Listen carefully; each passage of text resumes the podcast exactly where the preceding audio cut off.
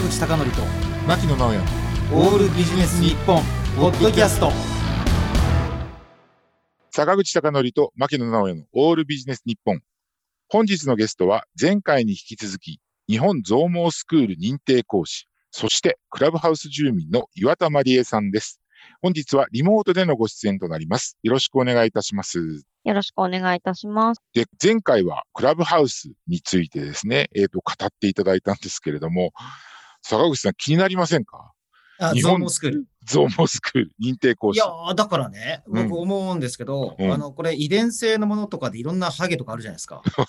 で、はい。特に今テレビ会議の時代なんでうん。自分の顔だとか自分のね頭部を見る機会が増えているので、はいはいはいはい。多分潜在的には増毛したいって人がすげえ増えてんじゃないかな、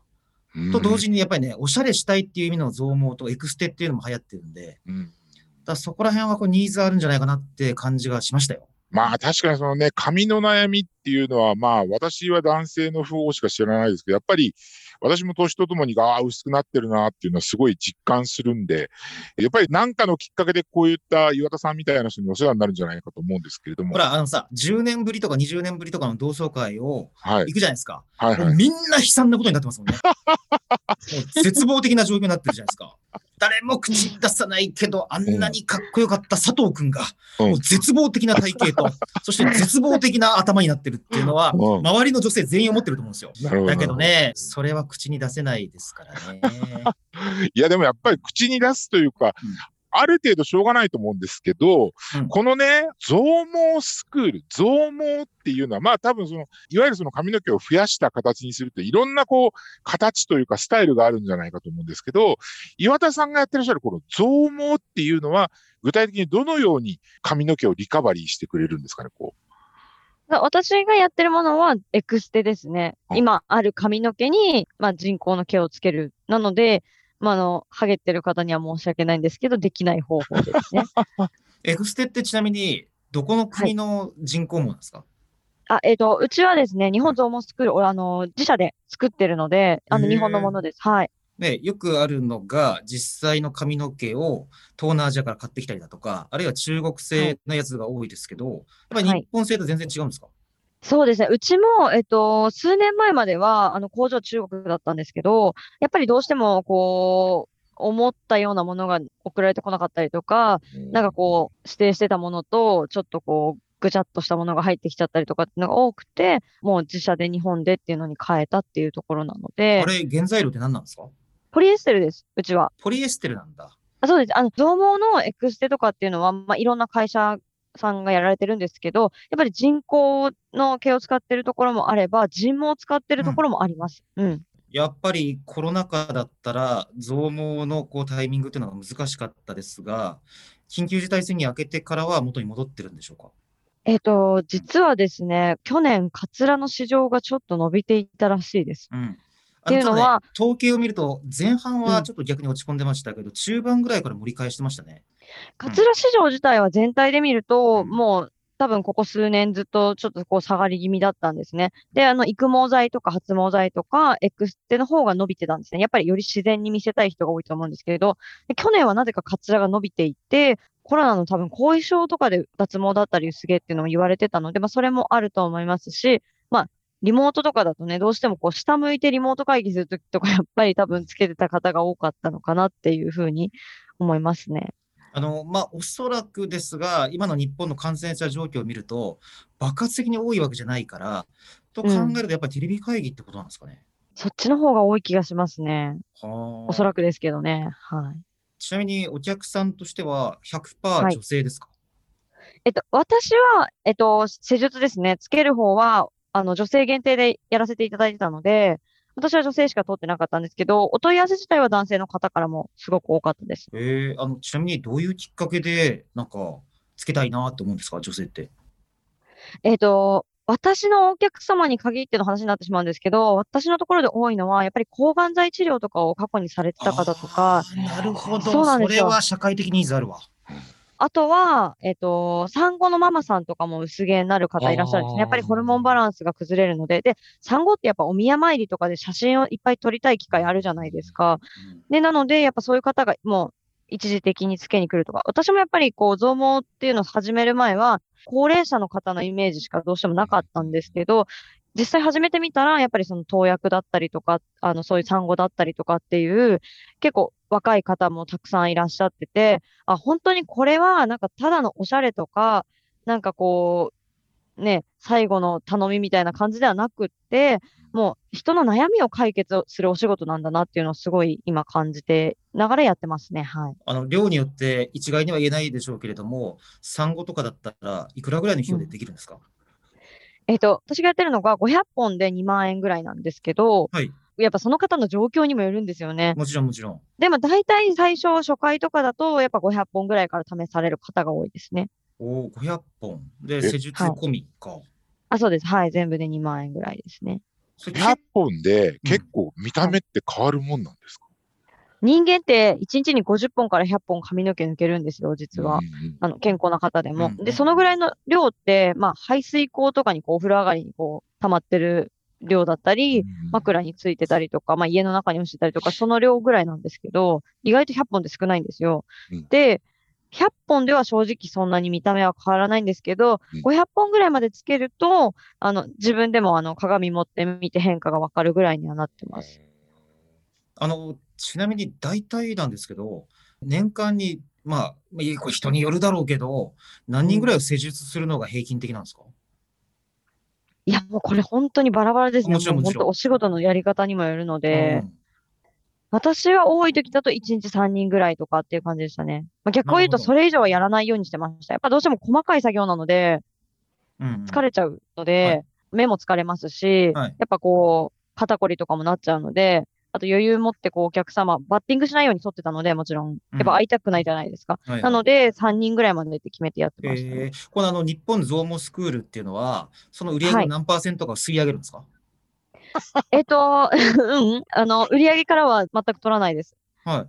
技術を講習、まあ、私最近の仕事のメインはもう本当に講師として技術を教えるっていうのがメインなんですけど、まあ、講習費用は当然かかりますよね。あの、はい、教材費だったりとかっていうのはかかった上で、えっ、と、あとはもうエクステの仕入れだけですね。あなので、その売上から何パーセント取るとかっていうのはないです。もうなので技術を教えます。あとその人が支払うものっていうのはもう仕入れ代ぐらいですね。今、少子高齢化で、はい、あの抗がん剤治療ね、はい、なさる女性の方も増えてくるでしょうから、うん、どうなんでしょう？都市部と地方だったら、やっぱり都市部のニーズが高いんですか？えっ、ー、と、だからやっぱ知ってる人がまだ少ないんですね。やっぱり自分がもし今、例えばハゲたりとか、なんかこう薄毛に悩んだ時って、多分すぐ思いつくのって、病院を探すか、まあ大手のね、まあ有名な2社ありますけど、そちらを多分思い浮かべると思うんですよ。それ以外で、なんか例えば美容院に行こうとかって思わないと思うんですね。なので、あんまり思う方は多分いらっしゃらないと思うんですけど、なんかまずその解決方法の選択肢として知ってもらってないので、どうしても地方だとよりそれがあるかなっていうふうには感じてます。だから、やってる。情報弱者が地方に多いと。いやいやいやいや、なんですかね。やってる人も少ないんですよ。お店も。ああ、なるほど、ね、エクセル提供してる側も少ない。でも、提供してる側が少なかったら、知る人も知る機会がないじゃないですか、単純に。はいっていうところで。じゃあね、知らない人に教えてもらいたいんですが、1回500本つけますよね。うん、どういうふうなサイクルで回っていくんですか、はい、えっ、ー、と、うちのエクステに限っては、伸びた部分っていうのはリペアが元に戻すことできるんですね。なので、大体伸びる速さもやっぱ個人差があったり、抜ける速さとかも、やっぱりその投薬を終えられたばっかりとかだと、どうしても抜けるサイクルがまだ早いので、抜け毛が多かったりするので、本当個人差あるんですけど、大体1、2ヶ月後ぐらいに来てくださる方が多いんですね。1ヶ月半とか2ヶ月ぐらいとか。そんなに、なんていうか、めちゃくちゃお金かかるっていうことではなく、全然かからないと思います。2ヶ月に1回ぐらいで、十分こう、なんていうか、あの外見を整えることができるっていうことなんですね。そうですね。まあ、あとはその人の最初の困ってる具合にもよってしまうんですけど、その最初が500本でいいのかどうかというところではあるんですけど、で、またその2ヶ月後に来た時に500本全部なくなってるわけではなくて、大体3分の2ぐらいとかは残ってるので、それをリペアして、また足りない分だったり、やっぱりやってみてよかったからもっと足してつけたいとかっていう感じでやらせていただいてるので、全然あの、やられる側ですかね、お客様の方もそんなに負担はないかなとあ思います。の、うちの妻も産後に、えー抜け毛が激しくって、エクステみたいなやつを試そうとしたんですけれど、まあ、はい妊婦さんだったら元に戻りますしね、すぐ。そうですね。でもやっぱ写真撮りたい時期っていうのがあると思うんですよ。うんうんうんうんやっぱ特に女性は外見とかもね、綺麗にしたいと思うので、やっぱそこ限定でこうつけるっていう方もいらっしゃいますねそうで。すね。でね、かつね、日本の場合、地方によって風習が違って、30日、60日、100日とかで子供と一緒にこううん写真撮ったりするイベント結構ありますんでね、うんその時にちょっと抜けといてほしくないなっていうのはあるでしょうね。そうですね。あと何よりも、これちょっとリスナーの方に誤解してもらいたくないんですが、まあ、たかが2万円で心の安心と自信を取り戻せるんだったら、まあ、それは価値がありますよね。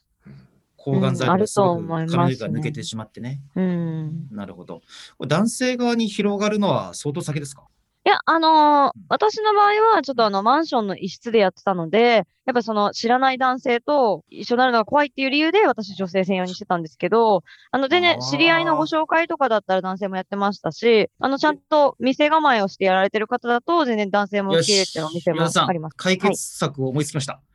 えーはい男性部屋に入れたときに、クラブハウスで流しっぱなしでやりましょう。で、相手が悪さするやつを実況中継して、万が一のことがあったら110番してくださいって伝えとこう。それいいな。それ私、住所とかも全部言っとかなきゃいけないで。私の情報を。大丈夫、大丈夫。電話番号だけで、とりあえずは。大丈夫。はい、はい。それいいな。そうしよう。あ、でも3時がクラブハウスで流されてしまうっていう、それはそれで悲怖惨なことになりますね。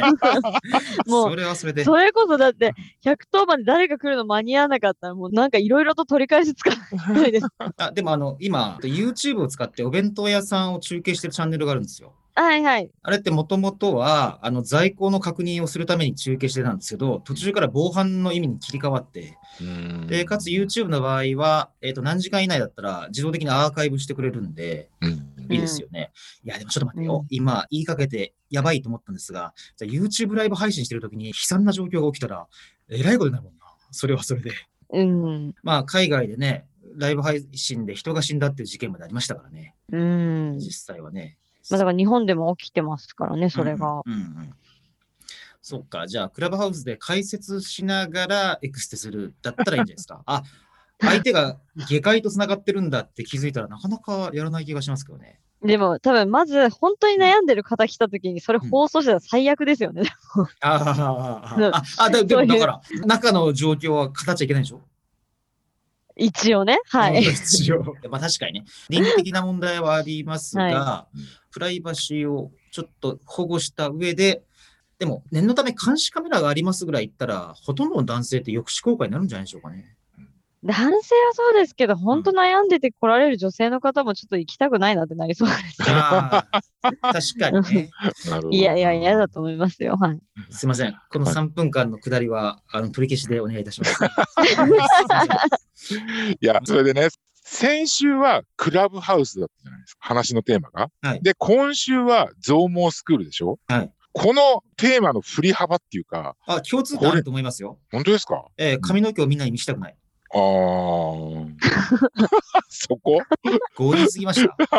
多分これあれですね、落語の三段落ちで出たら真っ先に審査員からつまんねえから消えろ言われたパターンですね。これね 反省してます。はいいや、それで、その、日本増毛スクールの認定講師としてマリアさんはご活躍されてるんですけど、あと、飲食店も経営されてるんですよね、今。そうなんですよ。あの、うん広島県の福山市っていう、まあ、岡山に限りなく近い広島県なんですけど、はい。そこで、あの、プリントカフェペゴッパっていうお店をやらせていただいて、主に K-POP とかを流してる、ちょっと若い方に向けたカフェなんですけど、ですからもう本当に今、副業家、パラレルワーカーなんていう言葉が出ていますけれども、まさに本当にこういろんな、まあクラブハウスっていうのはあの仕事ではないんでしょうね。いろんなことをされているという状況で、で、今1日20時間、あのほら、クラブハウスやってるじゃないですか。それ以外の残りの4時間で寝たり仕事したりっていう感じですか？まあ、残り寝てますので、仕事はクラブハウスしながらが多いですよね。まあ、本当にあの技術講習行ってる時はもちろんクラブハウスしてないんですけど。はいそういった中で飲食店、特にその去年から今年この新型コロナウイルスっていうのがある中でのこの飲食店っていうことで言うとね、やっぱ非常に経営的にはどうなんでしょうか？厳しいことってないんですかね？かなり厳しいですね。うんはい。赤字です。ね、だから飲食店一本でもしもお仕事っていう自分の生計っていうのを立ててたら今かなり悲惨というか、やばい状況になってたんですね。そんなことないですか？いや、でもやっぱそっちのやばい状況の方が今は大きいですよ、全然。あの、ゾーモスクールの認定講師ではカバーしきれないぐらいの感じですかね。しきれないぐらいですね。もう、まあでも、しなきゃいけないなっていうところでは頑張ってますけど、はい。でも、そういう、なんていうのかな、伏線化というか、いく、あの、いくつものそのね、あの、坂口さんと私もあの、以前からその、やっぱりその収入の伏線化っていうのはすごく大事だなっていうことは言っていたので、それをその実践されているというのが、まさに素晴らしいなというふうに思ったんですけれども、じゃあ岩田さんの場合は、まあ、飲食と今、ゾーモスクールの認定講師という日本のわらずで、これから何か具体的にこう、あれやろう、これやろうみたいな部分っていうのはあったりするんですそうですね。もう具体的には今ちょっとまだ考えてはないんですけど、そんなこうお話できるレベルで考えてることないんですけど、はいはい、やっぱり、まあそこを強化というよりは、やっぱりもう非対面のビジネスを何かこう生み出していかなきゃいけないなっていうふうには今すごい感じてますね。なるほど。やっぱりこの新型コロナウイルスの流行というのはやっぱ簡単には就職しないから、やっぱり我々が会うことによってその感染するということを避けるためには、会わず、会わずに何かをするかっていうことですよね。そうですね。やっぱりそれも、こう、強化していかなきゃいけない。まあ、何かしらやらなきゃいけないなっていうふうには思ってますね。はい。わかりました。残念ながらお時間が来てしまいましたので、最後に一言お願いできればと思います。はい。あのー、ね、飲食店の方が、まあ、広島県になってしまうんですけれども、福山市に、あの、プリントカフェペゴッパっていうお店をやらせていただいているので、ぜひ、あの、そちらもインスタグラムとかツイッターもあるので、見ていただけたらなと思います。はい、あとは、日本増毛スクールに関しては、あの、日本増毛スクールで検索していただくと、本校の本部のホームページも出てきますので、ぜひそちらも、あの、問い合わせしていただければ、あとなんか、まあ、岩田ってが喋ってたよとかっていうのを言っていただければ、あの、わかりますので、ぜひぜひ見ていただけたらなと思います。はい。ということで、2週にわたってのゲストは、クラブハウス住民日本増毛スクールの認定講師でいらっしゃいます、岩田まりえさんでした。ありがとうございました。ありがとうございました。ありがとうございます。坂口孝則と牧野直哉のオールビジネス日本ポッドキャスト。今回はここまで。次回もお楽しみに。